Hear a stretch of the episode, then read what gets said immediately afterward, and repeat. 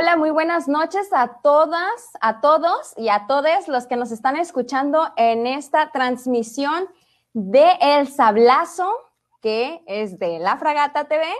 Y bueno, el día de hoy es el primer sablazo en la historia de la vida de la fragata, donde está conducido por mujeres y las, todas las invitadas son mujeres y pues es un súper, súper emoción para mí poder eh, pues estar aquí presente mi nombre es Daniela Reyes y el día de hoy pues yo voy a estar moderando esta mesa eh, y pues me siento súper en confianza, me siento súper contenta, súper feliz de estar aquí y compartiendo este espacio con, eh, pues como pusimos en la publicación, con unas mujeres de lujo, así invitadas de lujo, activistas y brillantísimas, ¿no? Eh, antes de presentarlas, eh, les quiero eh, también compartir que Leo está, pues, Leonardo Casanorte o Leo Garibay está en los controles el día de hoy, pues no lo ven, no lo escuchan, pero él hace toda la magia detrás de esta transmisión.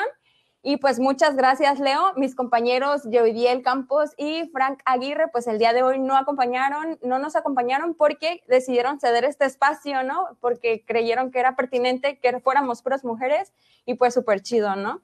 Eh, muchas gracias a todos los que hacen posible este espacio el día de hoy y a los que nos están viendo también. Les compartimos que hoy tenemos un especial del 8M. Eh, que es el Día Internacional de las Mujeres en Baja California Sur pues este 2021 que acaba de pasar. Y vamos a hacer un chismesazo así de toda la organización, de cómo se desarrolló, las actividades, eh, las exigencias del año y, lo que se cuele por ahí, ¿no? Y pues las invitadas que tenemos el día de hoy, pues eh, tengo el gustazo de tener aquí representada pues una parte, mm, la mitad de la península, digamos, Está con nosotros Clary Bermúdez de eh, Comondú, o bueno, de Ciudad Insurgentes. Hola, Clary. ¿Quieres saludar ahí, Mini, saludar? Hola a todos. Buenas noches. Está también eh, Ale Pancha de San José del Cabo. Hola, buenas noches, Ale. Hola, hola, buenas noches. Encantada de estar aquí. Qué bárbaro. Ahora sí me pusiste a compartir con puro mujerón, así que feliz y contenta, Dani. Excelente. También está con nosotros Charo Ortega de La Paz. Hola, Charo. Hola, ¿qué tal? Estoy súper feliz de estar aquí con todas nuevamente y de poder compartir todas nuestras las peripecias del 8M. Y eh, pues también está con nosotros Sara Salgado de San José del Cabo también. Hola, buenas noches, qué felicidad, me encanta volver a verlas. Ya nos habíamos visto, pero es súper, súper emocionante volverlas a ver. Un gusto, buenas noches. Y bueno, pues arrancamos ahora sí. Acuérdense de ponernos comentarios, preguntas, todo lo que quieran saber en, en los comentarios aquí de la transmisión en vivo. Muchas gracias por escucharnos. Y bueno, pues arrancamos con uno de los primeros temas que es el previo de la marcha, ¿no? ¿Qué pasa antes de la marcha? Y nos remontamos mucho tiempo atrás. Y eh, pues la primera pregunta es, eh, precisamente porque no somos una generación espontánea, siempre hay cosas que sucedieron atrás de nosotros a las cuales hay que reconocerlas y hay que eh, pues dignificar la lucha, ¿no? de, que viene desde más atrás y a las que formaron parte también y pues la primera pregunta es eso, ¿desde cuándo iniciaron las manifestaciones con motivo del 8 de marzo, el Día Internacional de la Mujer, aquí en Baja California Sur? ¿Y cómo han ido cambiando año con año? Y pues para empezar con esta pregunta, no sé si quieras iniciar tú, Charo, por favor. Sí, pues mira, em, así como, como una actividad colectiva, ¿no? Eh, que fue convocada para participar como abiertamente, ¿no? En el marco del paro internacional, eh, pues se inicia, yo recuerdo, aquí en la ciudad de La Paz en 2018. Y eh, no tengo datos exactos de cuál es la em, organización, porque yo no participé como organizadora ese año, pero sí como asistente. Entonces hubo una marcha, recuerdo bien, que salió del Parque Cuauhtémoc hacia La Paloma, ¿no? Que ha sido este, esta escultura emblemática de, las feministas en la ciudad de La Paz. Entonces, ese fue el, primero, no recuerdo la cantidad exacta de gente, pero sí recuerdo que pues bastantes mujeres viéndonos, reconociéndonos ahí, ¿no? Ay, si hay más mujeres feministas acá, aquí en La Paz, ¿no? Y, y ya en, en 2019, eh, por invitación de, de, de, quien es mi mentora, mi hermana Celeste, me en, en, esto del feminismo, más, más chica que yo, pero es mi mentora, eh, me integro a la convocatoria que se hace abierta para participar en la organización de, de, de, la marcha del 8M.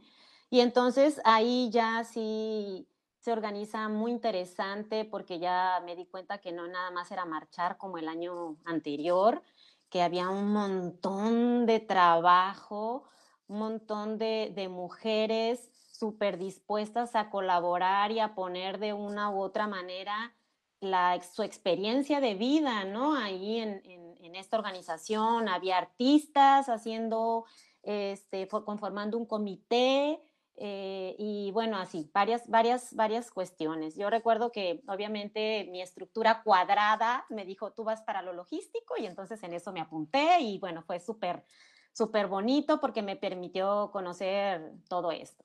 Y ya para el 2020 se, se vuelve a abrir esta, eh, eh, pues esta convocatoria que nuevamente se hace abierta y donde me encuentro en esta ocasión con algunas mujeres eh, con las que había coincidido el año pasado, de, de, hecho, el año anterior, de hecho, algunas, con algunas de ellas hasta conformé, ¿no? Conformamos una colectiva feminista, la Alguata feminista, y, entonces eh, se abre, se apertura a muchas más mujeres y se hacen cosas súper, súper bonitas, y bueno, pues ustedes eh, ya saben, de ahí se derivan que si algunos talleres, que si algunas charlas, y bueno, la manifestación, la marcha esta con este mundo de mujeres que, que hubo aquí en la ciudad.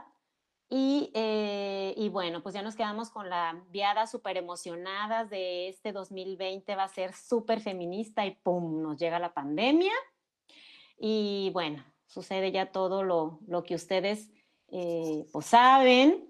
Uh -huh. eh, nosotras nos, eh, aquí en la ciudad de La Paz, pues nos cuestionábamos. La verdad es que cuando llega la pandemia, ni siquiera cada una viviendo sus propios conflictos, ¿no? Y tratando de subsistir en, la, en, en, esta, en esta sorpresa, en esta nueva normalidad, pues creo que ni nos cuestionábamos como mucho hasta que empezamos a darnos cuenta que la violencia se agravó que se puso. Oye, Charo, pero ya te estás adelantando. ¡Ay, qué mala violencia. Perdón, perdón, perdón. Primero. Entonces, entonces, sí, ya. Ese ha sido como el, como, como, como la. Ya ves por qué te dije que me tenías sí. que dar alto. Porque bueno, tenemos que ver también qué, qué ha pasado en, en, San José antes, porque claro. pues tú nos compartes un poco de La Paz, pero también hay que ver qué onda, qué pasó en San José y ya para después entrar de lleno al de este año, ¿vale? Va, va, va. va. Eh, entonces, eh, no sé si Sara o Alejandra quieran compartir antecedentes de marchas. Eh, adelante, Sara. Hola, otra vez. pues sí, eh, pues nosotros acá en San José apenas eh, fue el año pasado, 2020, que hicimos marcha. Antes de eso, yo no tengo como un antecedente. Ya tenía como ideas del feminismo, ya estaba, pero pues por cuenta propia. Fue hasta el 8 de diciembre de 2019 que salió esto un poco anterior, lo del performance de un violador en tu camino. Entonces aquí en, San José y San Lucas empezó así como, oye, vamos a hacerlo, vamos a, vamos a hacer el performance, vamos a recrearlo. Entonces fue aquí cuando me encontré con mujeres maravillosas que agradezco a la vida conocerlas y quiero mencionarlas, Mercedes Reynoso, una de mis este, mejores amigas y que apenas es apenas un año que nos conocemos y me siento muy feliz por conocerla, además de otras compañeras, claro, pero quiero mencionarla ella porque es así como el punto fundamental en, el que yo empecé ya más, más en esto. Y fuimos a San Lucas, yo soy de San José, fuimos a San Lucas a hacer el, el performance.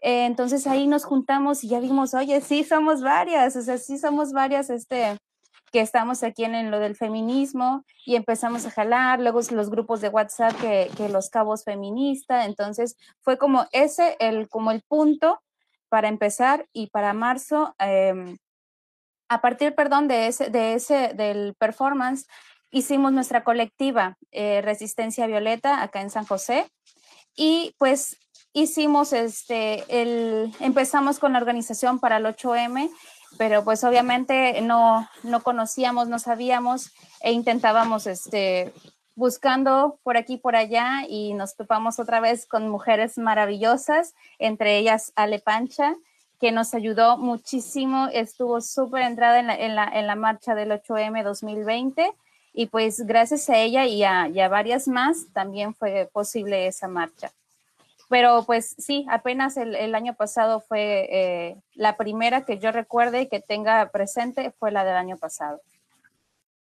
Y pues no sé, Clara, si nos quieras compartir un poco cómo es el contexto allá en Comondú. Sí, pues eh, nosotros este año fue la primera vez que nos manifestamos juntas, eh, Comandó es un, no es un municipio muy, no es apático, pero es un poco de bajo perfil. Entonces, como que nada más necesitábamos que alguien nos dijera de que hay que juntarnos, hay que protestar juntos porque todos nos manifestamos, pero cada quien en su casa o de manera virtual.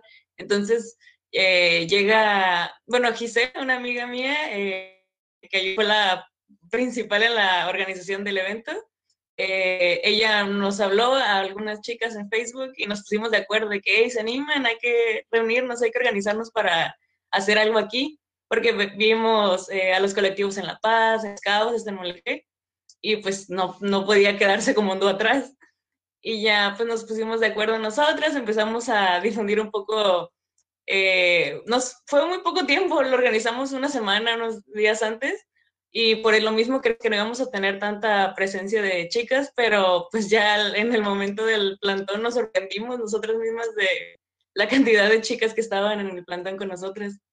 Entonces fue muy bonito, que aunque fue la primera vez eh, eh, en un municipio chiquito, pues la, la presencia sí fue más grande de la que esperábamos. Fue muy padre ocupaban esa chispita, ¿no? Ahí, pero bueno, qué, qué padre. Sí. bueno, eh, aquí hablamos ya de San José, de La Paz, de Comondú, pero hubo otros municipios también que se incorporaron, otras ciudades. Entonces, no sé, Ale, si nos, Ale Pancha, si nos puedas compartir eh, más o menos en dónde hubo representación del movimiento de, de feminista, este 8M en Baja California Sur, tanto digital como presencial, ¿no?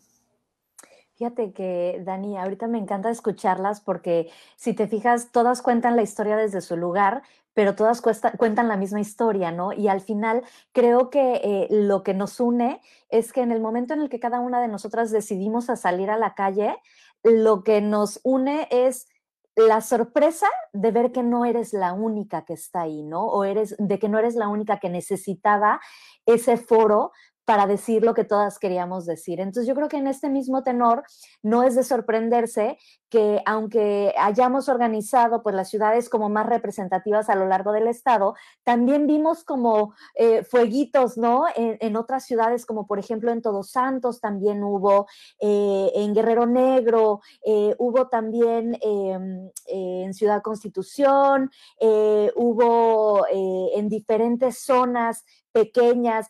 Básicamente, bueno, pues lo digital no tiene fronteras, ¿no? Entonces, estuvimos recibiendo nosotros en, el perfil, Charo me podrá ayudar de repente los últimos días un montón de preguntas de gente del norte del estado. Entonces, la verdad creo que la magia es, está no tanto en dónde sucede, sino en el momento en el que te das cuenta de que no importa dónde estés, siempre va a haber alguien junto contigo que esté dispuesta a pegar ese grito. Entonces, pues a mí me, encanta y me maravilla que cada vez en Baja California Sur, pues estamos haciéndonos más presentes, más visibles, más sonoras y, creo que esto ya no para, ¿no? Entonces, eh, mi respuesta es, en todo Baja California Sur hubo manifestaciones, unas más grandes, unas más pequeñas, pero todo Baja California Sur, ahora sí, toda Baja California Sur, se vistió de morado y verde. Y qué emoción, ¿no? Para quienes hemos estado como en los principios, ¿no? En las primeras marchas de 30, de 10, de 15, ¿no? Y, ver el año pasado el, el, mar de gente y que a pesar de la pandemia, pues la gente, las, las mujeres siguieron atendiendo este llamado, ¿no? Pero, pues si bien vemos ese mar de gente y todas las actividades super padres que vemos en las redes sociales, pues también detrás del evento hay mucho trabajo, ¿no? Y eh, también en este punto me gustaría pues que ustedes compartieran un poquito cómo surge la, convocatoria de la asamblea, pues año con año, ¿no? Cómo se organiza y por qué lo hacen así, por qué una asamblea, ¿no? Y por qué no de otra forma. No sé si puedas contestarme esto, Charo. Sí, pues mira, eh, como te comento, en el 2018, pues eh, creo que fue como una red pequeña de, amigas, ¿no? O de, mm, eh, mujeres que, que, coincidían, las que deciden organizarlo y entonces se lanza como la convocatoria de la marcha, como la invitación a marchar pero la organización en 2018 fue como, eh, como más pequeña, ¿no? Y en 2018, eh, esta, con la experiencia eh, de este 2000, perdón, en 2019, con la experiencia de 2018, estas mujeres que participaron y otras que se sumaron, pues vieron que había eco, ¿no? Entonces decidieron que se aperturara porque sí se habían integrado muchas mujeres en el 2018 y entonces dijeron, pues vamos, vamos haciéndolo esto este, abierto, vamos escuchando a otras mujeres, vamos volteando a ver a otras mujeres donde podamos reconocernos y entonces eh, crean una página de Facebook que se la denominan Paro Internacional de Mujeres. Eh, que de hecho es la que, eh, por suerte, estas, estas eh, mujeres feministas, me parece que es Paola Arzate, Arzate es verdad, o Arzate, la crea y, por suerte, como, como buena feminista, decide dejarla en la colectividad, que es la que seguimos administrando hasta, hasta el momento, ¿no? Y entonces se crea esa página de Facebook y ahí se empieza a hacer la convocatoria para el 2019 y entonces ahí fue donde se entera, te digo, quién es mi mentora y me dice, hey, vamos, y entonces ya yo me integro a la asamblea y empezamos a ver mujeres incluso a coincidir eh, eh, con, con mujeres de la pasión, por ejemplo, ¿no? Y entonces todas ponemos nuestro granito de arena y se organizan algunas como comisiones eh, que, hay una, que hay una comisión que de artística, que de logística, que de comunicación, que de un montón donde cada quien consideraba que podía aportar y entonces pues ya, se hacen talleres, se hace la marcha y todo lo que Y el 2020, con la buena experiencia que se tuvo, eh, pues se sigue en la misma lógica. ¿No? La misma, la misma lógica del, 2019 y pues bueno, ustedes ya recordarán el resultado así, ¿no? Fastuoso que se tuvo. Y eh, este año, eh, pues nuevamente te digo que no, como que no pensábamos mucho, no, no, lo, no lo contemplábamos como tanto, pero a partir de la, eh, convocatoria de una amiga muy inquieta y muy propositiva, compañera de lucha que se llama Marlu, nos dice, hey, ¿qué onda? Ya falta muy poquito, ¿vamos a hacer algo? Y nosotras así como, pues sí, ¿no? Y pero pues, ¿qué onda? ¿Cómo le vamos a hacer? Porque pues siempre ya tenemos eh, tres años que se ha convocado a través de esta asamblea, eh, que eran asambleas públicas, nos, nos, reuníamos en espacios públicos, un día en el parque, otro día en otro lugar y otro día así. Pues ahora, ¿cómo le vamos a hacer, no? En, en el marco de esta pandemia. Y entonces, pues, eh, otras, otras amigas dicen, no, pues que se haga, vamos haciéndolo, pues ahora ya todo el mundo opera en esta, eh, en esta virtualidad, pues vamos haciéndolo, ¿no? Por acá.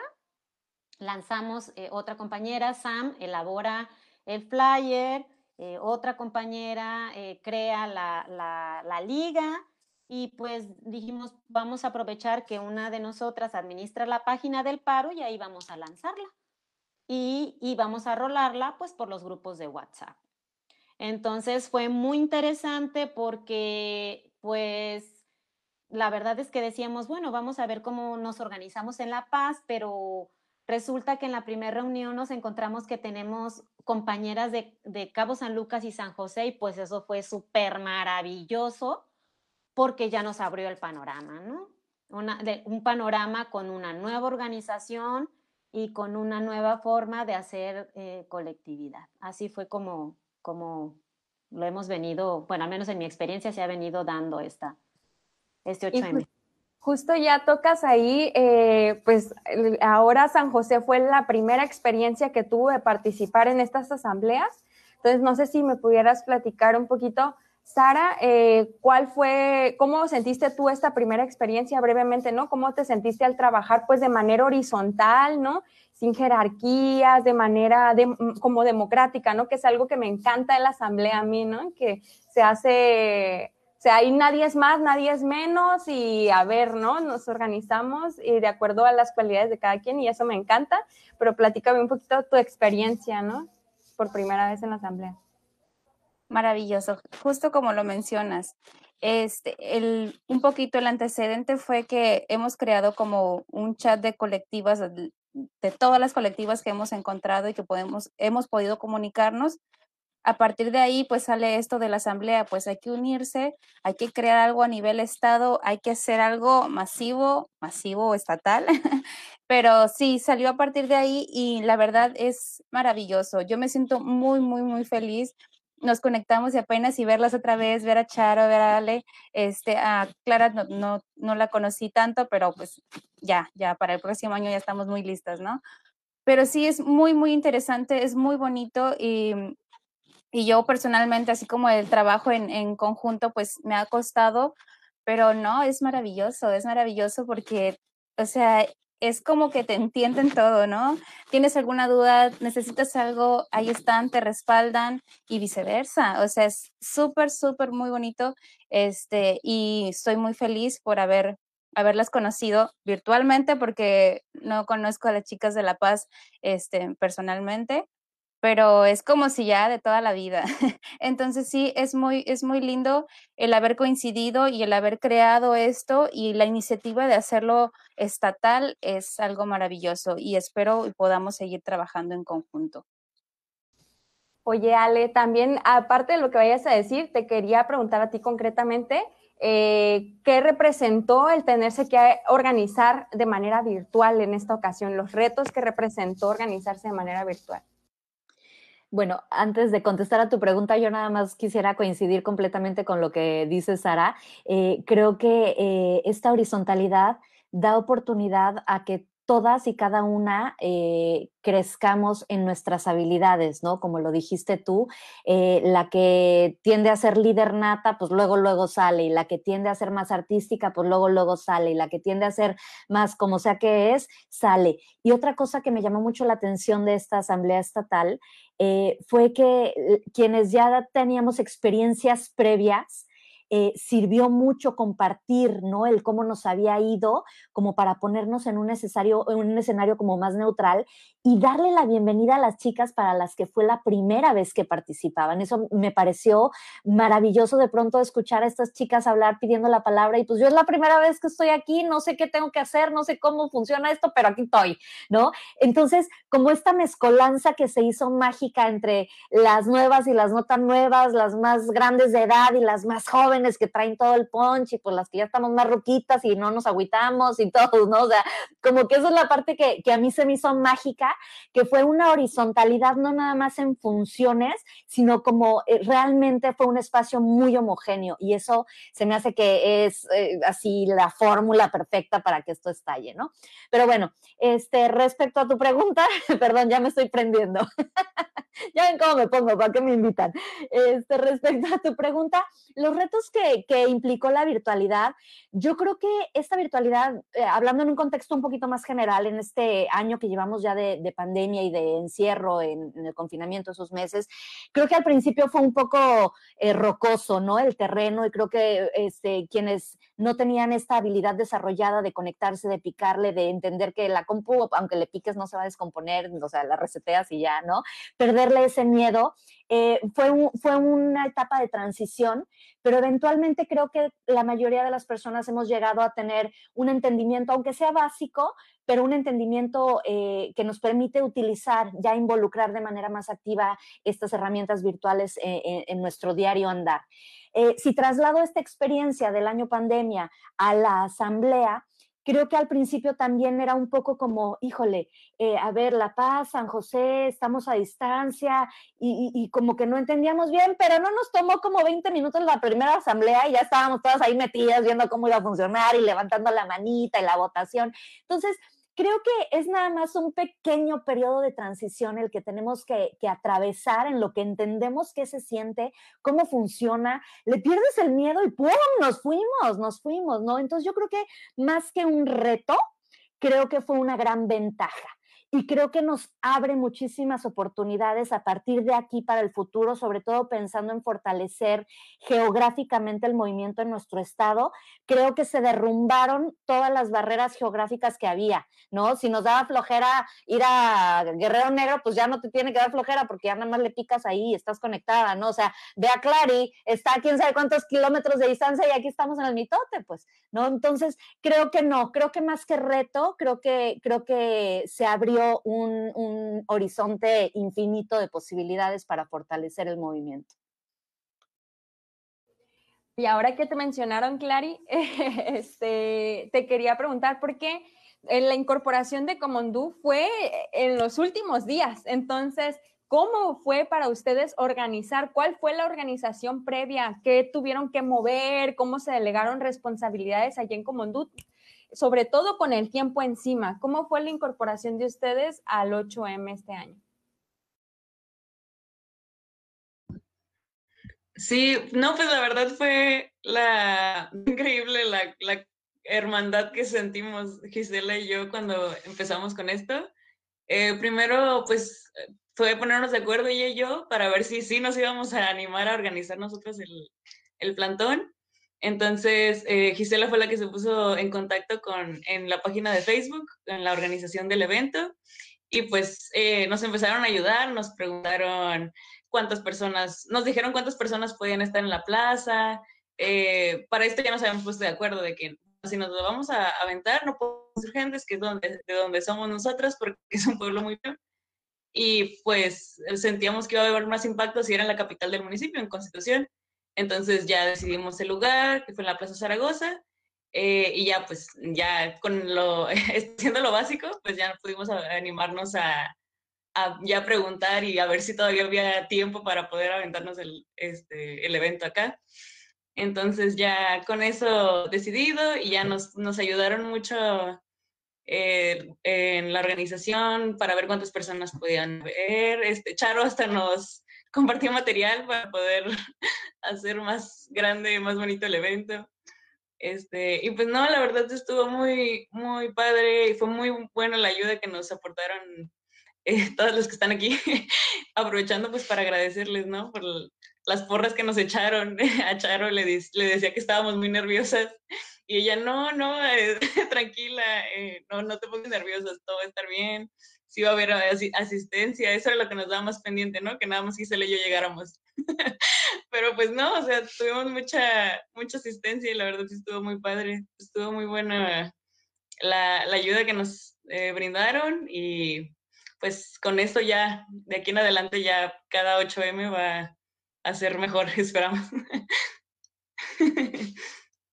Ay, pues qué bonito escucharlas y, y, pues en este momento vamos a hacer una pequeña pausa porque sí hay muchos comentarios eh, y vamos a ver eh, qué, qué, nos dicen, ¿no? Que si nos mandan saludos, mandan preguntas o qué dicen y le voy a dar el espacio a mi compañero Leonardo Caribay que él nos va a leer estos mensajitos.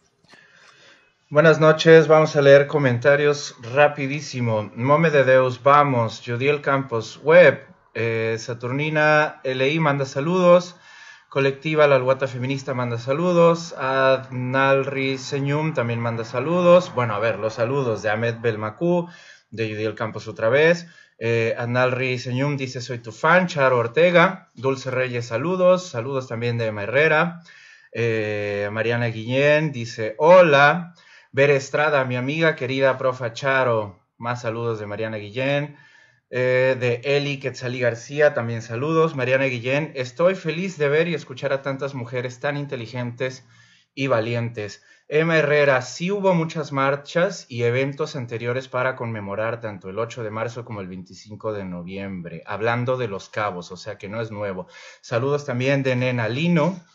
Lorela Castorena Davis dice, qué buen programa han organizado, genial ver la nueva generación de feministas tan activas tan comprometidas y creativas. Gracias por ello. Abrazos y toda mi admiración por ustedes. Eh, muchas caritas de fiesta de Saturnina.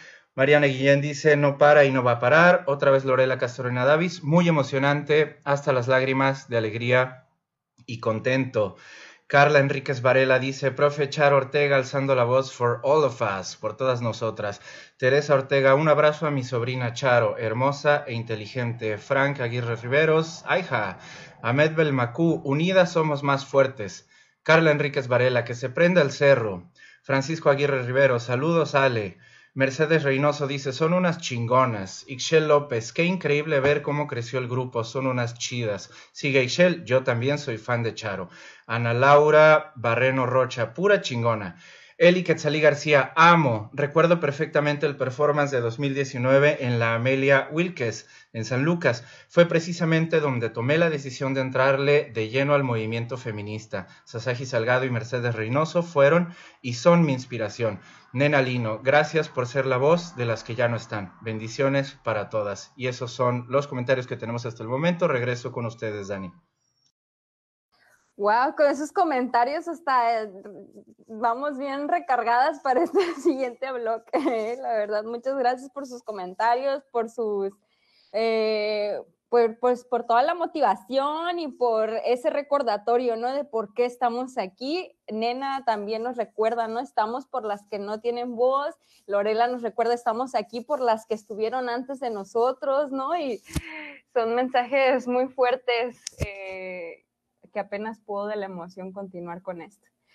Eh, vamos al siguiente bloque de este conversatorio en el cual pues yo quería que habláramos brevemente eh, un poco sobre cómo el contexto de la pandemia ha afectado a las mujeres y los retos pues del 8M en esta contingencia, ¿no?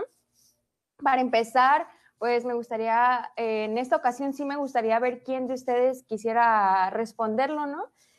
¿Cómo ha afectado la pandemia a las mujeres con estas cargas laborales y, bueno, ustedes me explicarán mejor. Y también cuál ha sido el papel de las autoridades frente a esta violencia hacia las mujeres, ¿no? Y de la sociedad, cómo han actuado estas, estas tres figuras, ¿no? Las mujeres, las autoridades y la sociedad ante la violencia de género. No sé quién quiera responder. O, o me la voy a aventar así, pues Charo tú eres la que empieza las rondas. es, pues justamente estos comentarios tan, tan bonitos y alentadores que, que dejan ¿no? nuestras compañeras, en parte fue, son, ¿no? y han sido una de las motivaciones a partir de las cuales decidimos, por las que ya no están, por las que estuvieron, ¿no? Eh, organizar en medio de esta espantosa pandemia eh, el, día del 8M, ¿no? Desafortunadamente, esta pandemia que habríamos que tendríamos que denominarla como la feminización de la pandemia, ¿no? Porque lo único que, vino a hacer fue acrecentar las desigualdades que de por sí ya sabíamos, pero que en este contexto histórico de México, ¿no? Eh, donde política, económicamente y legalmente, pues las mujeres em, se nos ha impedido ¿no? el ejercicio de nuestros derechos, el desarrollo de nuestros proyectos de vida y además se nos ha impedido existir, ¿no? Que ha sido justamente la mayor agravante de la pandemia, que muchas mujeres han dejado de existir porque a alguien se le ocurrió que, pues que no pasaba nada. Entonces, eh, obviamente este contexto eh, creo que a nosotras como mujeres y sobre todo como feministas, pues nos hace pensar, pues, pues, ¿qué más da, no? O sea, la, indolencia que se ha visto por parte del Estado, ¿no? Del Estado como Estado completo, todas las instituciones, ¿no? Pues obviamente dejan ver que eh, estamos en una condición terrible, vulnerable. Y este 8M, pues lo que hace es eh, poner o tratar de hacer como un basta, ¿no? O sea, basta, basta, ya. Entonces, la pandemia no nos va a dejar y como tú dijiste, muy bien lo recuerdo en la primera sesión, cuando dudábamos de hacer actividades presenciales, eh, que, fue, creo, uno de, las, de los motores, ¿no? O de, que, algo de lo que nos movió fue, sí, pues no queremos hacer presencial por nosotras, pero en realidad eh, los familiares de las víctimas, de las mujeres a las que han matado, todos los días están fuera tratando de que les den respuesta y de ser escuchados y escuchadas. Entonces, nosotras, ¿por qué tendríamos que ser la excepción? ¿Quién no si nosotras si no han encontrado eco en, otros, en otro lugar? Entonces, pues decidimos que sí, que nos aventábamos con el, con el, con el, con el 8M por todo esta horrible violencia que obviamente hizo nada más que se agudizara y que se visibilizara más, ¿no? Y justamente, pues creo que ha sido bien emblemático, ¿no? En estos años, los casos, ¿no? De Daniela Lino, Bárbara Valencia, de Carla Mariela, de Aulanis, de Ana Luisa, de mm, Andrea Juárez, de... Em, uy, se me van de repente, pero bueno, han sido casos que han simbrado, no son los únicos, pero han sido fuertes y los que han simbrado, ¿no? En estos eh, últimos meses y pues del 2020 para acá, ¿no? Y que pues las cifras de violencia, la verdad, yo estoy espantada, ¿no? O sea, imaginemos siete, siete carpetas de investigación al día durante el 2020 por violencia familiar, ¿no? Es escalofriante que cinco, eh, que siete carpetas de investigación se abran al día por violencia familiar en Baja California Sur, eh, eh, y esa fue la cifra del 2020, ¿no? Y pues cinco feminicidios, en lo que van tres feminicidios del año, ¿no? Entonces, también a mí me interesa brevemente saber cómo se vive la violencia en San José, que creo allá es un poco, mm, pues la mayoría de los casos de feminicidio han ocurrido allá, ¿no? y el feminicidio es lo más extremo pero creo yo hay muchas otras cosas, ¿no? Violaciones. Y también en Comondú, que creo que lo emblemático en Comondú ha sido la criminalización hacia las mujeres que quieren interrumpir su embarazo. Entonces, no si quieran compartir brevemente un poquito del contexto de la violencia en sus, en sus ciudades. Sara, Ale o Clary. Adelante. Eh, bueno, este sí, como bien lo dices, ¿no? O sea, digo, la violencia y en estos casos específicos, recientemente está el caso de Daniela Lino, está el caso de Montserrat, que también fue espantoso, ¿no? Em, en fin, eh, la violencia como tal en esas este, manifestaciones tan trágicas ha estado a todo. Eh, aquí hay una situación muy particular que es la cantidad de flujo migrante que tenemos por ser una zona turística y una zona de, construcción, pues la, cantidad de gente que va y viene es muchísima. Entonces, muchas veces incluso se descubre, ¿no? Que muchos delincuentes o muchos violentadores eh, vienen huyendo de otras zonas del país y encuentran trabajo aquí y entonces siguen delinquiendo y siguen violentando aquí. Entonces, se ha vuelto una cuestión eh, importante. Ahora, a mí me gustaría agregar a este tema de la violencia eh, un tema que creo que a veces relegamos un poquito, pero que no es menos importante, que es la violencia en su, en su manifestación más sutil, ¿no? Eh, creo que esta pandemia vino también a poner un escenario eh, muy delicado en cuanto a salud mental, ¿no? Y esto para las mujeres es una vulnerabilidad tremenda, ¿no? Porque de por sí estamos acosadas, exigidas, violentadas en muchos aspectos tangibles en nuestra vida y luego aparte ahora viene todo este escenario eh, de vulnerabilidad psicológica en donde fácilmente puede suceder esto que llamamos la gota que derrama el vaso y bueno, hemos estado viendo muchísimo, muchísimo eh, este, eh, estos casos, ¿no? De, de mujeres ya desbordadas emocionalmente y, quiero referirme a esto porque una buena parte del estereotipo es, ay, las mujeres locas, ¿no? y no, pues no, o sea, no es, es que realmente se vino a evidenciar y se vino a, poner esa gotita que faltaba, ¿no? Con la pandemia para que se empezaran a derramar a borbotones los vasos. Eh, yo trabajo en sector salud, no están ustedes para saberlo, pero soy nutrióloga clínica desde hace 20 años. Entonces, a mí en el consultorio es del diario que me llegan el número de pacientes ya quebradas, ¿no? Eh, en esta violencia sutil en donde realmente estamos vulnerables a, escenarios mucho más trágicos. Entonces, yo nada más agregaría a, la violencia que se ha venido manifestando, porque no gestando, se gestó mucho antes, ¿no? Pero manifestando de manera tan tácita este último año, pues también incluye el escenario de, de la salud mental. Clary.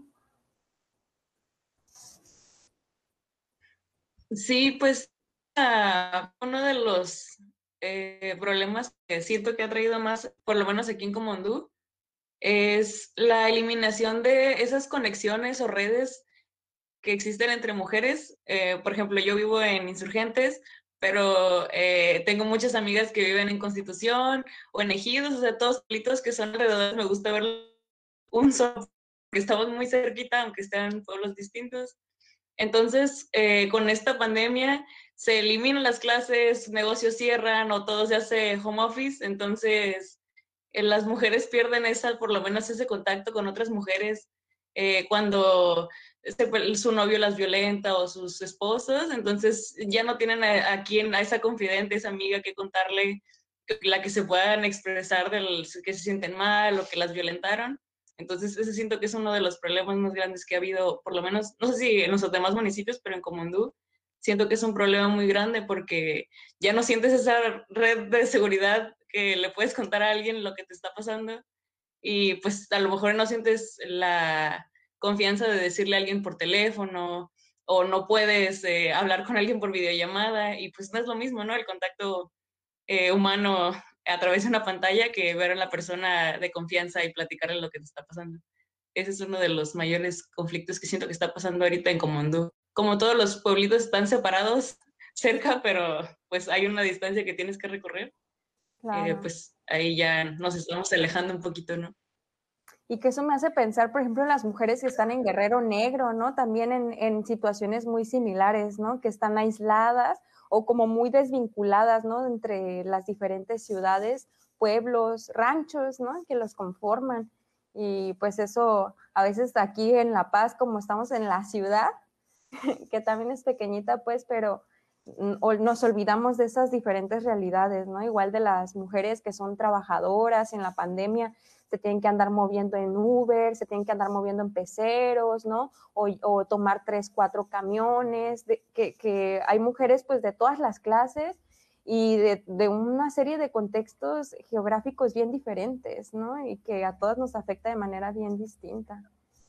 Pero bueno, eh, vamos a pasar ya ahora sí al, siguiente bloque, en qué consistieron las actividades pues presenciales eh, este año y no sé quién quiera compartir, o bueno, si empezamos con Ale Pancha, con, en qué consistieron brevemente las actividades así digitales y cuál fue la respuesta de la sociedad a estas, a estas actividades, ¿no? Hubo respuesta y cuáles fueron las más representativas, digamos.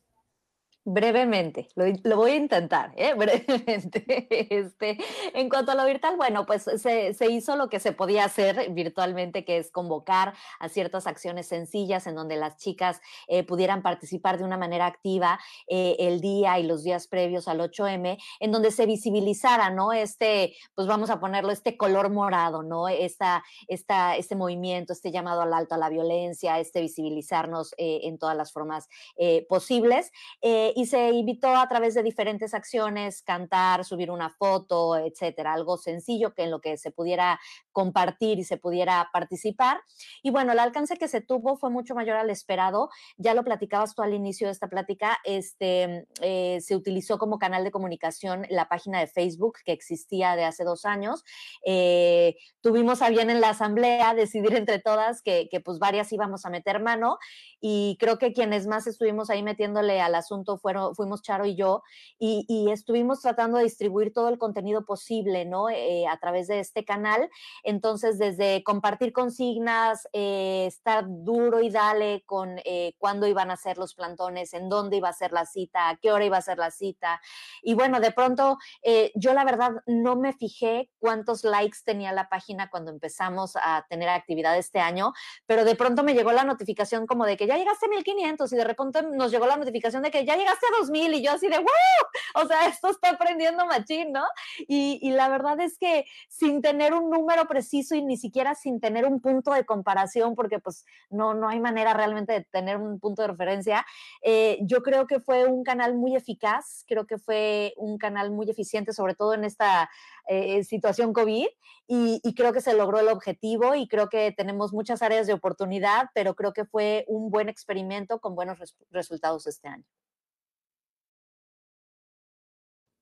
Y esto surge precisamente porque había gente que no quería salir, ¿no? Había mujeres que no querían salir y que, y pues muy respetable, ¿no? La lucha de cada una. Y como yo comenté, comentaba, ¿no? De repente, pues cada una sabía como el riesgo y las necesidades que tenían, ¿no?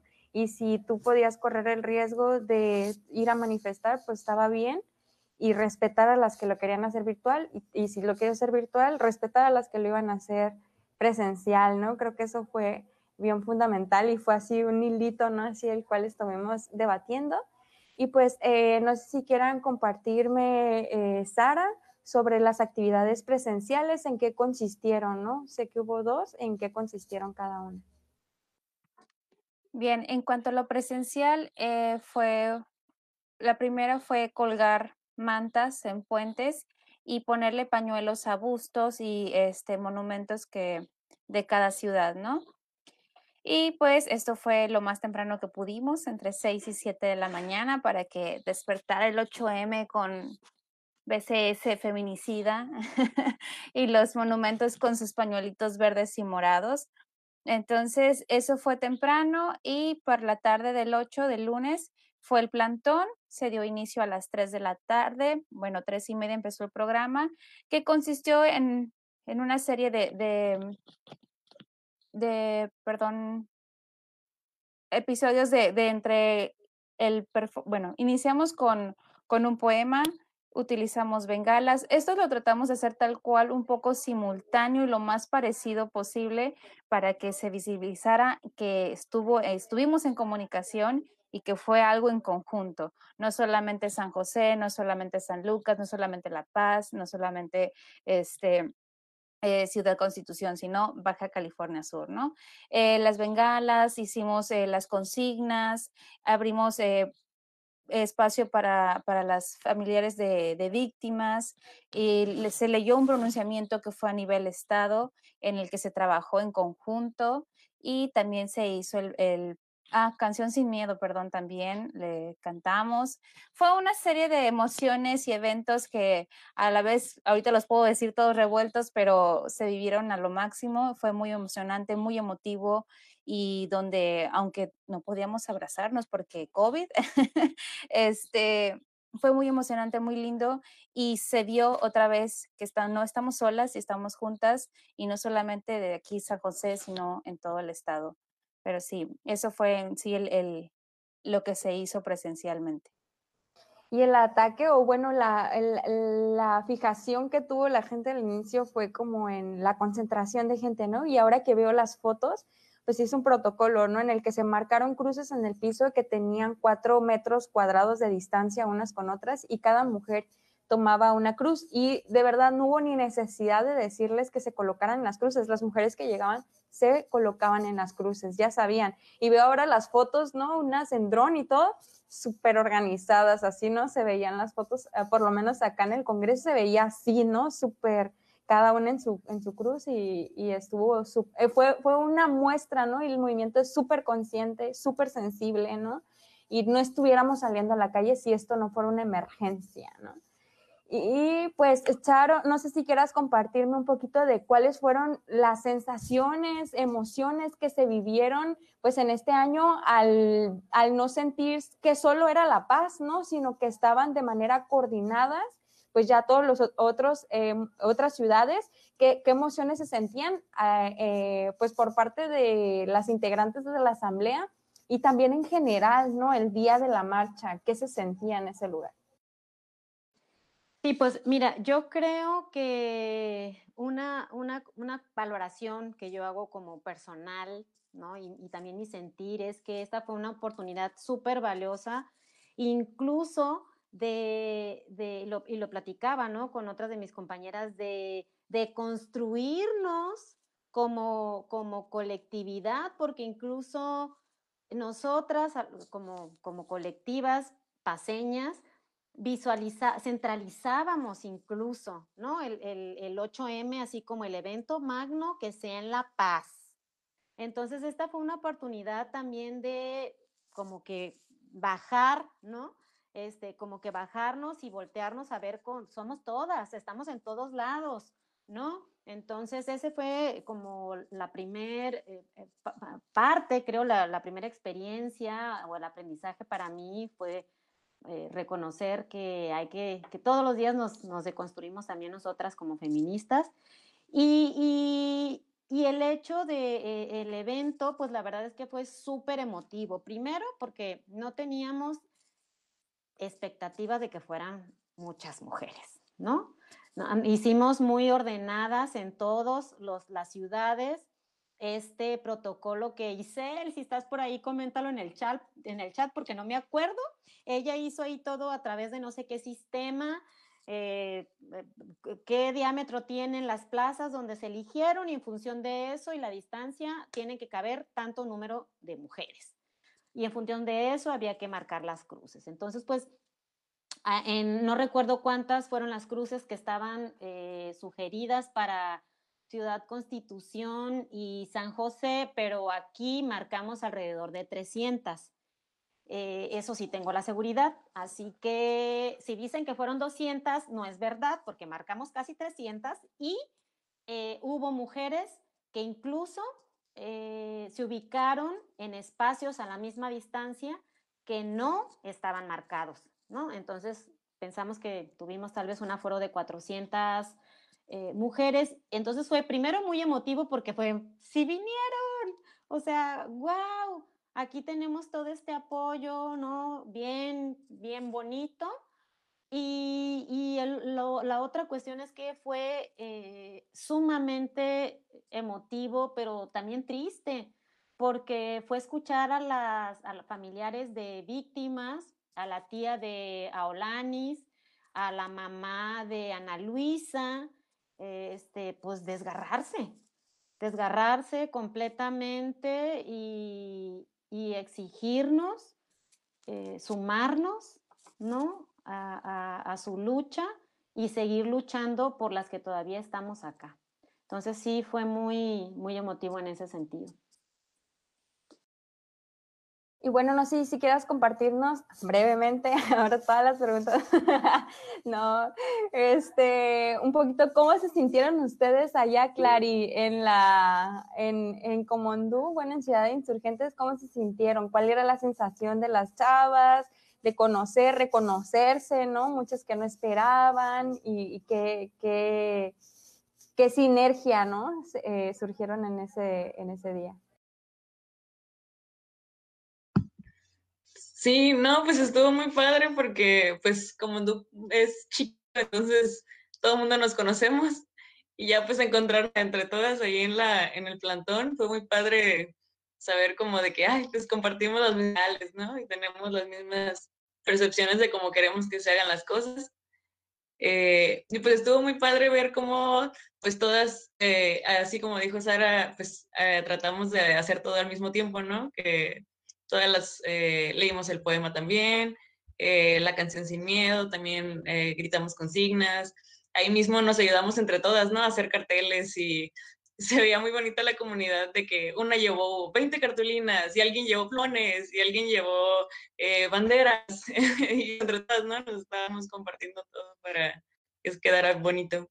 Entonces, este, sí, la verdad estuvo muy padre la, la hermandad que se sintió ahí en, en, ese momento, porque también como no tuvimos tanta difusión en redes, porque pues la verdad, ahí nos dimos cuenta que nos falta mucha, como una comunidad, una red segura en redes sociales en Comundo para poder comunicarnos entre nosotras, mujeres.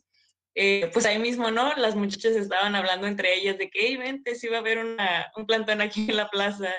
Y pues en, ese mismo rato nos estábamos hablando entre todas de que, vente, si va a haber eh, una manifestación. Y pues así, así empezó el afluente más grande de, de chavas, ¿no? Eh, hablándonos entre nosotras por redes o por WhatsApp. Estuvo muy, muy padre. Súper. Y bueno, cada vez que hay manifestaciones, pues hay reacciones, ¿no? Por ejemplo, lo de los monumentos, se subieron fotos a redes y también sobre la marcha estuvieron circulando fotos en redes. Y, mi percepción es que pues sigue habiendo un poco de criminalización de la protesta, ¿no? De la manifestación. Entonces, no sé, Ale, tú que estás más empapada en el ámbito digital, tú qué reacciones viste en las redes sociales sobre estas intervenciones y sobre las imágenes que empezaron a circular en las redes? ¿Qué decía la comunidad virtual?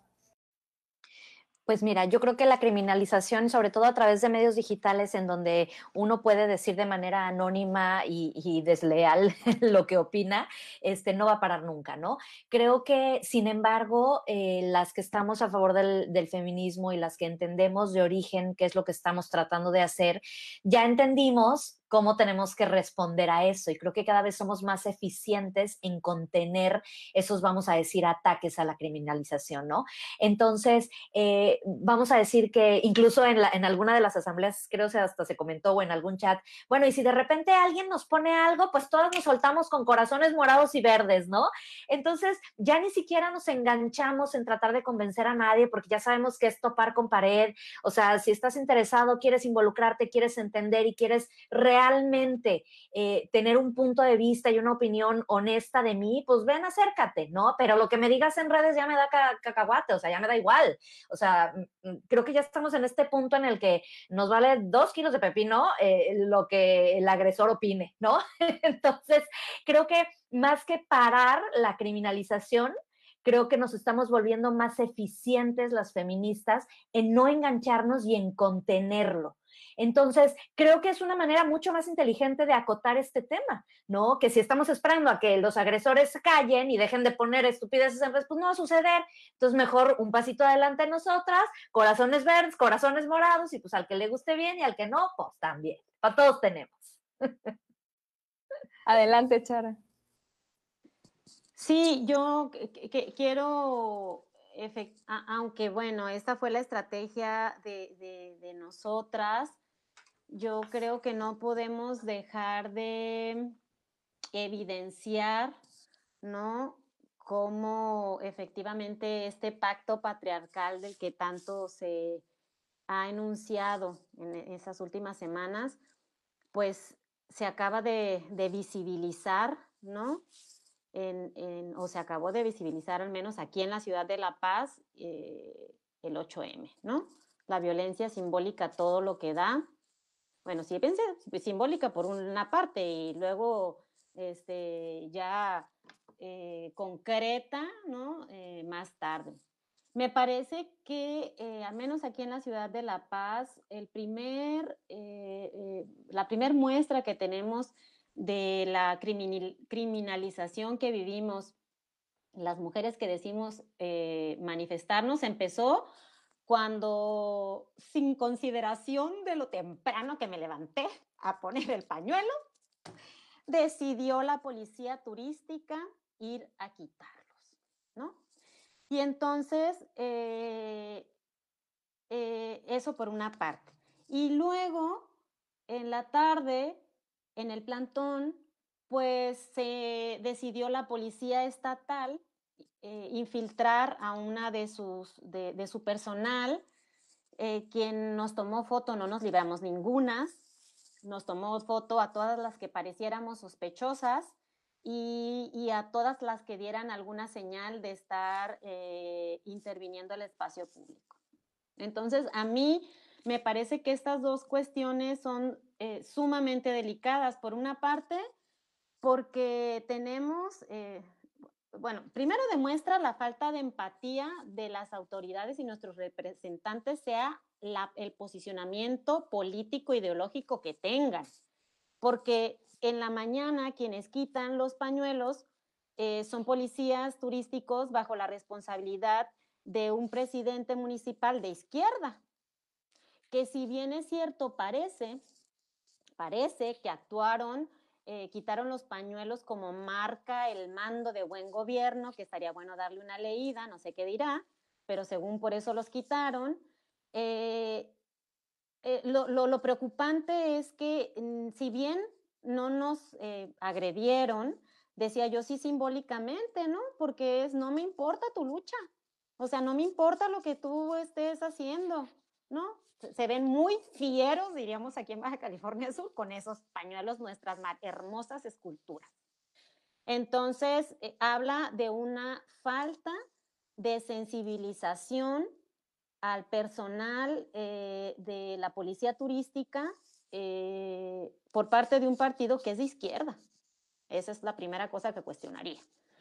Ahora, tratando de, ponerlo en contexto, sigue siendo grave, pues, ¿no? Esto, pero podríamos pensar que los hombres actuaron porque, pues, pues porque son hombres, ¿no? Y bueno, tienen la formación este, arraigada completamente, machista.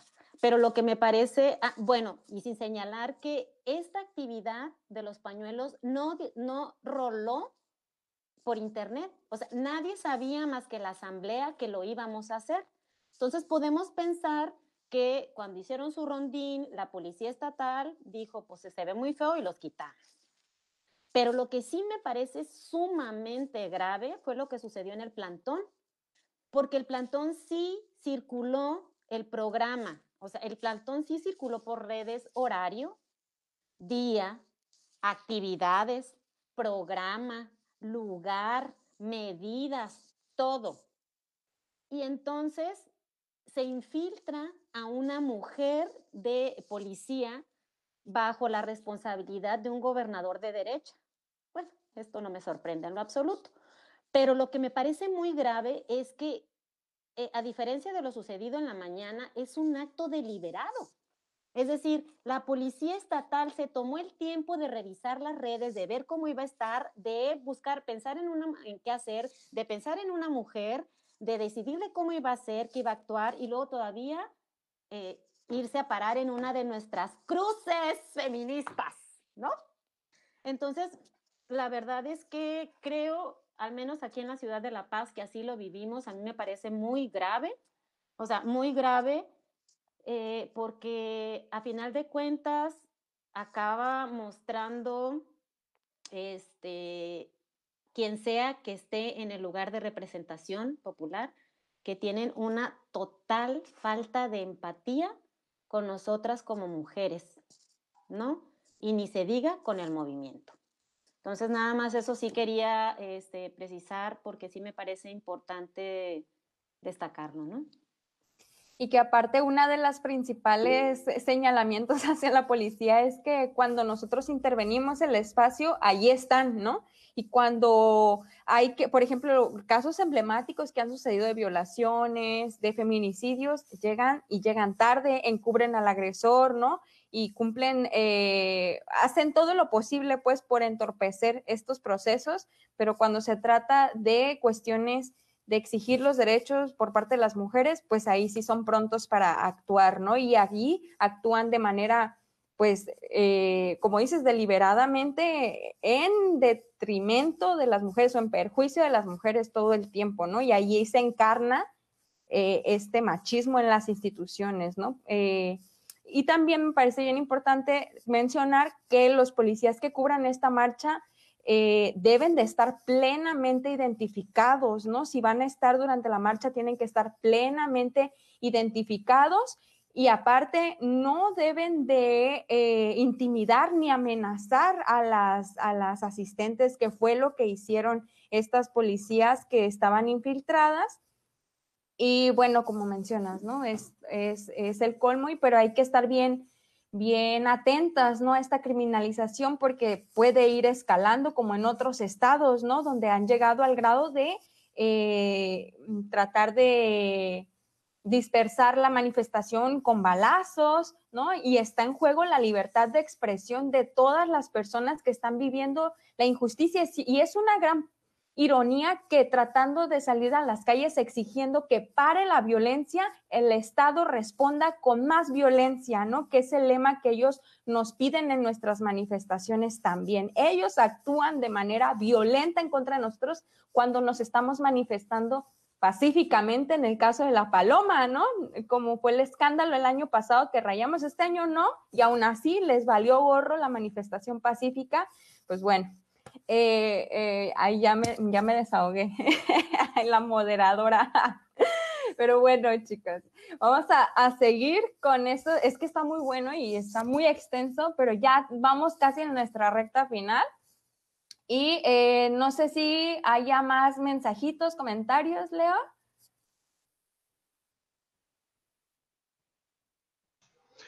Eh, tenemos a Nena Lino que dice, ánimo, ya somos más en la lucha, ya nada nos detendrá, justicia para todas, hashtag ni una menos.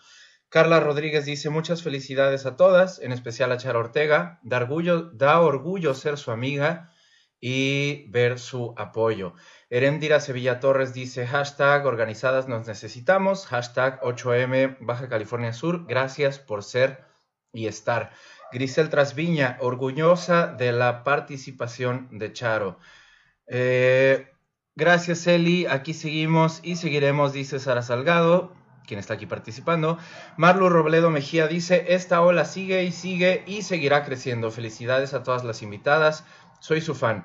Luli Ángel Roma, saludos. Grisel Trasviña otra vez, felicidades a las organizadoras y organizadores de El Sablazo y a las participantes. Ramón Bernal, felicidades. Marlu Robledo Mejía, increíble escuchar la voz de representantes de diferentes ciudades de Baja California Sur. Hashtag se va a caer. Dianat Castillo dice, maravillosas hermanas todas.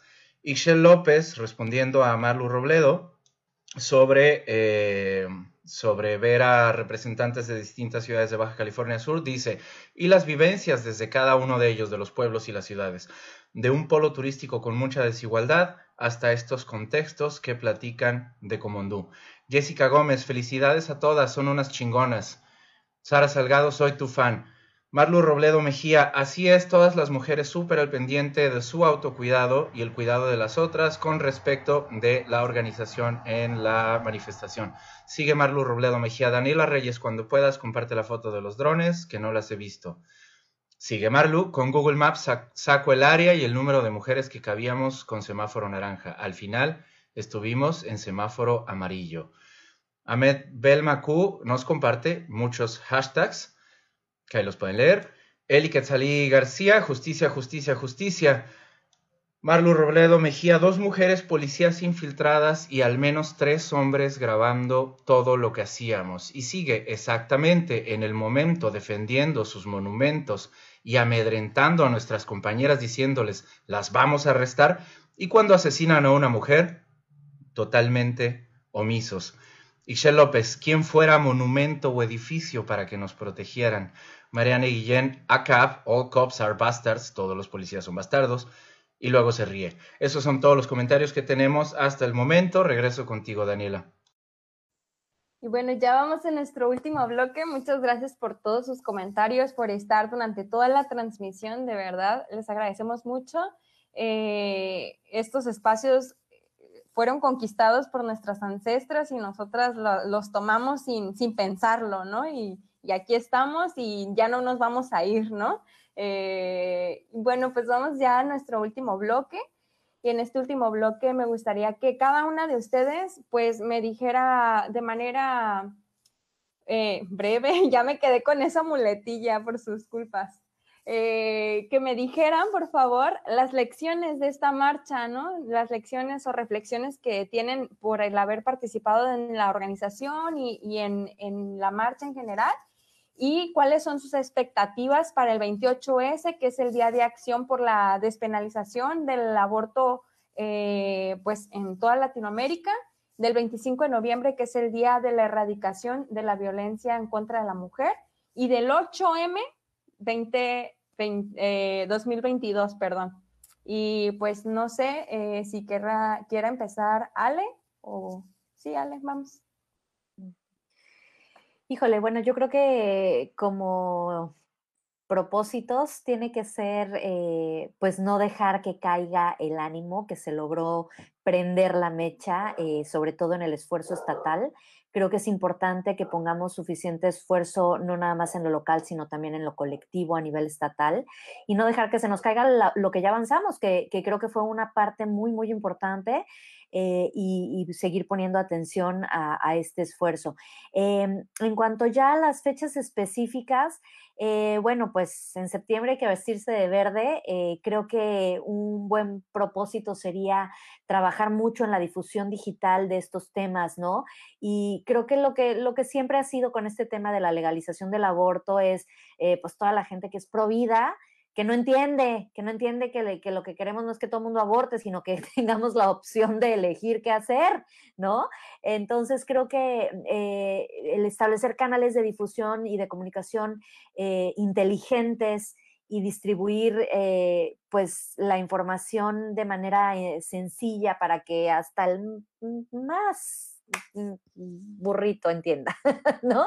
Este, y que esto impida que, sigamos teniendo trabas y que se nos siga viendo como las que queremos matar bebés, porque pues no es el caso, ¿no? Este, y bueno, pues en noviembre eh, hay que volverse a vestir de morado y igual, creo que, creo que el asunto está eh, a nivel organización en que tenemos que calendarizar de manera inteligente los esfuerzos, creo que tenemos que mantener viva, mientras las fechas no están cerca, a lo mejor reuniones mensuales, no sé, un esfuerzo como un poquito más organizado en cuanto a calendarios y agendas, y conforme se acerquen las fechas, pues empezar a, subirle la intensidad. Y, bueno, creo que al final siempre, siempre va a haber áreas de oportunidad. Sin embargo, creo que la, la, gran enseñanza de este año es que no importa que estemos lejos físicamente, gritamos lo mismo, sentimos lo mismo y nuestro corazón late la misma sangre morada. Así que no nos vamos a ningún lado, chicas. Clary.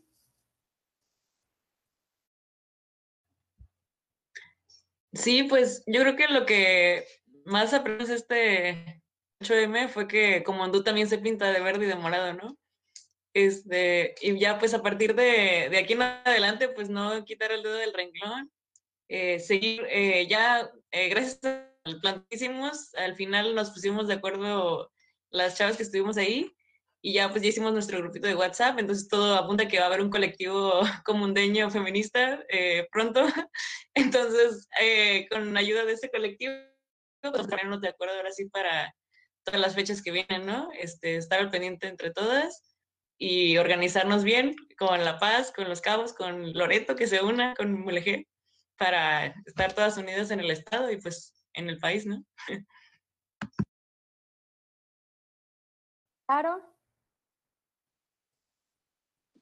Eh, sí, yo creo que el mayor aprendizaje que me llevo yo es, eh, aunque suene trillado, el, la cuestión de que juntas somos más, pues, ¿no?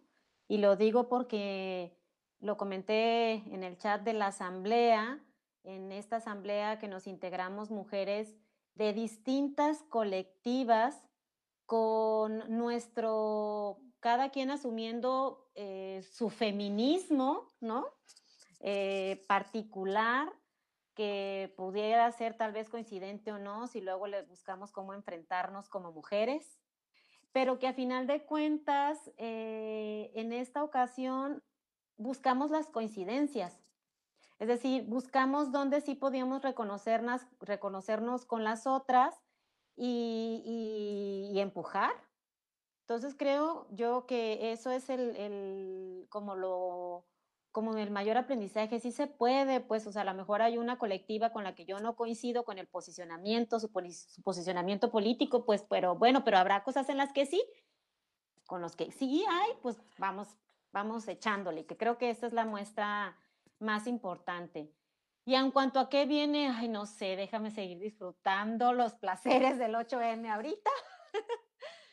Eh, pero yo eh, avisoro y a mí me gustaría muchísimo que pudiéramos concretar eh, esta experiencia que ya tuvimos con quienes deseen de manera estatal y que, y que dejemos de hacer nuestros esfuerzos eh, individuales como colectivas o individuales como personas, como Ale, ¿no?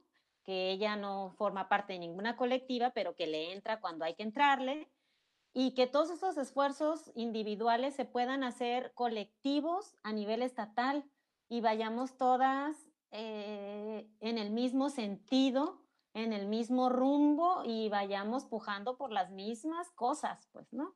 Así lo avisoro. Todavía no con fechas, pues, ¿no?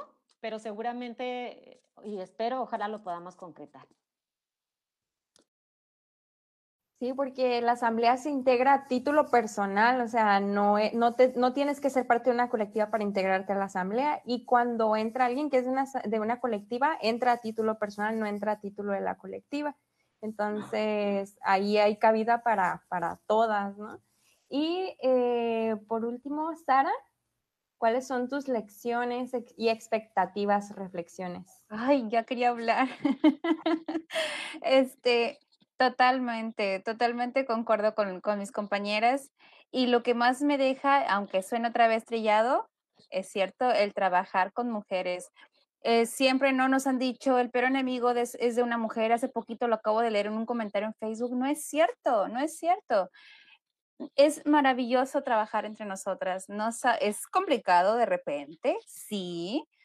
Y aparte luego nos encontramos con las que queremos hablar mucho y todavía es un poquito más complicado, pero es, es muy, muy lindo y eso me queda principalmente, el de que sí se puede, independientemente de nuestra corriente de feminismo, eh, nuestro pensar, nuestra forma de ser, y aunque lleguemos a la asamblea a título personal, yo sé que mi colectiva me respalda, yo sé que vengo con alguien y sé, pero esto es a que no llega sola, pues no, ni, ni estás sola, ni llegas a un lugar que, que dices, ay, desconozco, ¿no?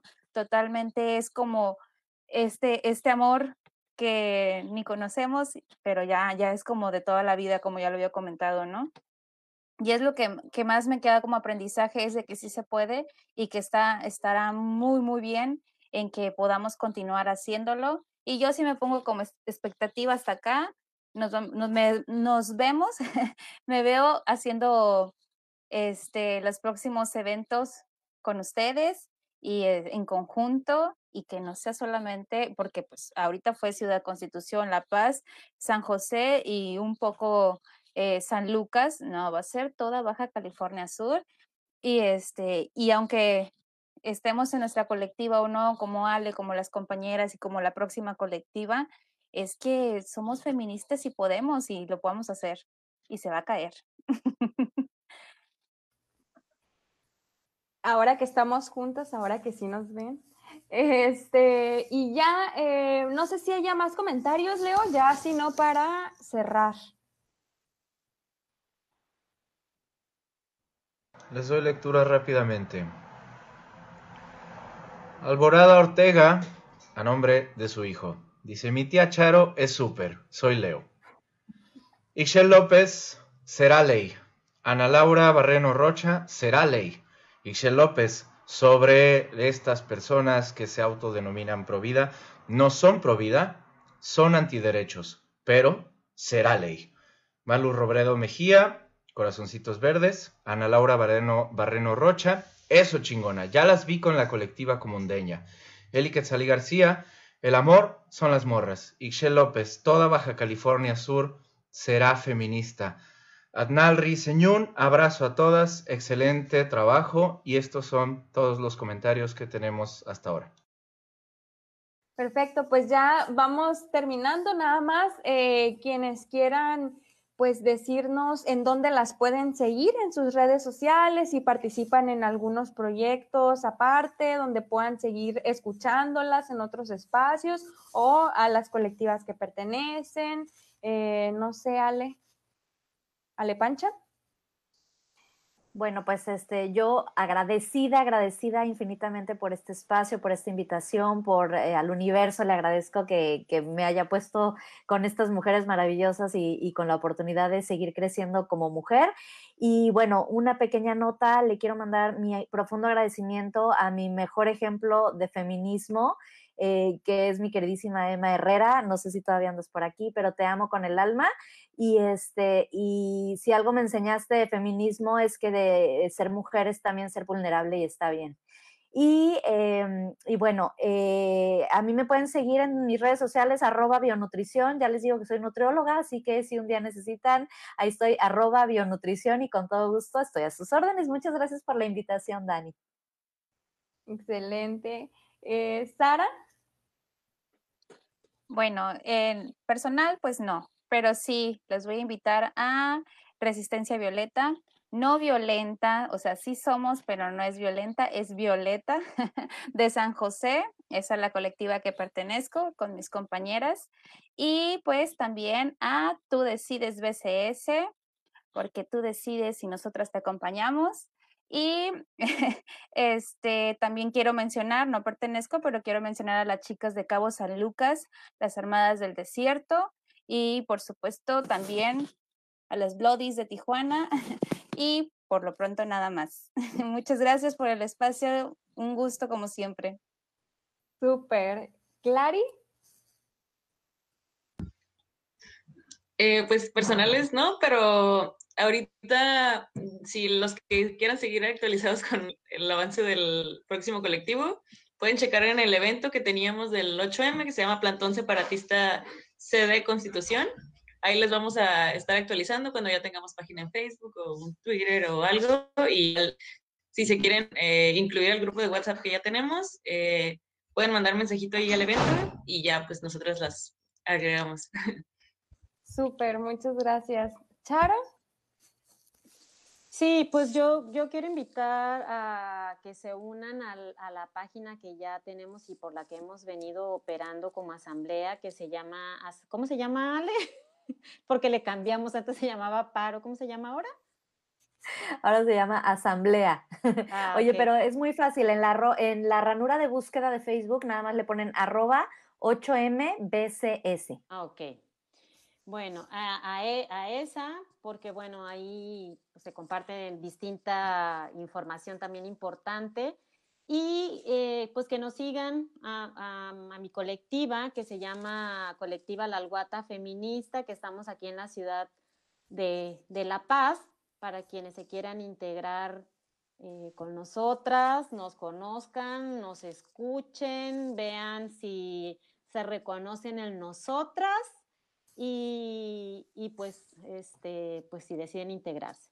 Y yo te quiero agradecer un chorro a la fragata y a toda la gente que está detrás y a toda la gente que estuvo presente, pues eh, por escucharnos y por darnos este espacio, eh, pues para seguir, ¿no? Diciendo que aquí estamos y que sí existimos y estamos bien pesadas, ¿no? Súper bien, Charo. Pues ahí no se pierdan la oportunidad eh, de integrarse a las marchas que va a haber en septiembre, seguramente en noviembre, y no lo duden ni poquito en integrarse a la asamblea del 2022 y pues de seguirle la pista a las diferentes colectivas y actividades que aquí expusimos. Y pues yo también estoy en las calafias, eh, colectiva Las Calafias y también este, pues estoy en el podcast La Chisma y estoy colaborando aquí. Y, y este, nada más para que también si quieren seguirme el, el, paso. Y pues también agradecerles un montón a ustedes por su tiempo, porque sé que marzo es, es una locura para las feministas en general. agradecerles su tiempo, su espacio, a toda la gente que nos estuvo escuchando, también les agradecemos muchísimo el diálogo, eh, que es lo que se ocupa para lograr el cambio social. Y pues decirles a todos los que nos están escuchando que estamos en la misma lucha, que es la justicia social para todas, para todos, para todes. Y em, muchísimas gracias también a Leo, que nos estuvo apoyando en los controles detrás de esta transmisión. Muchísimas gracias, Leo, por hacerlo posible.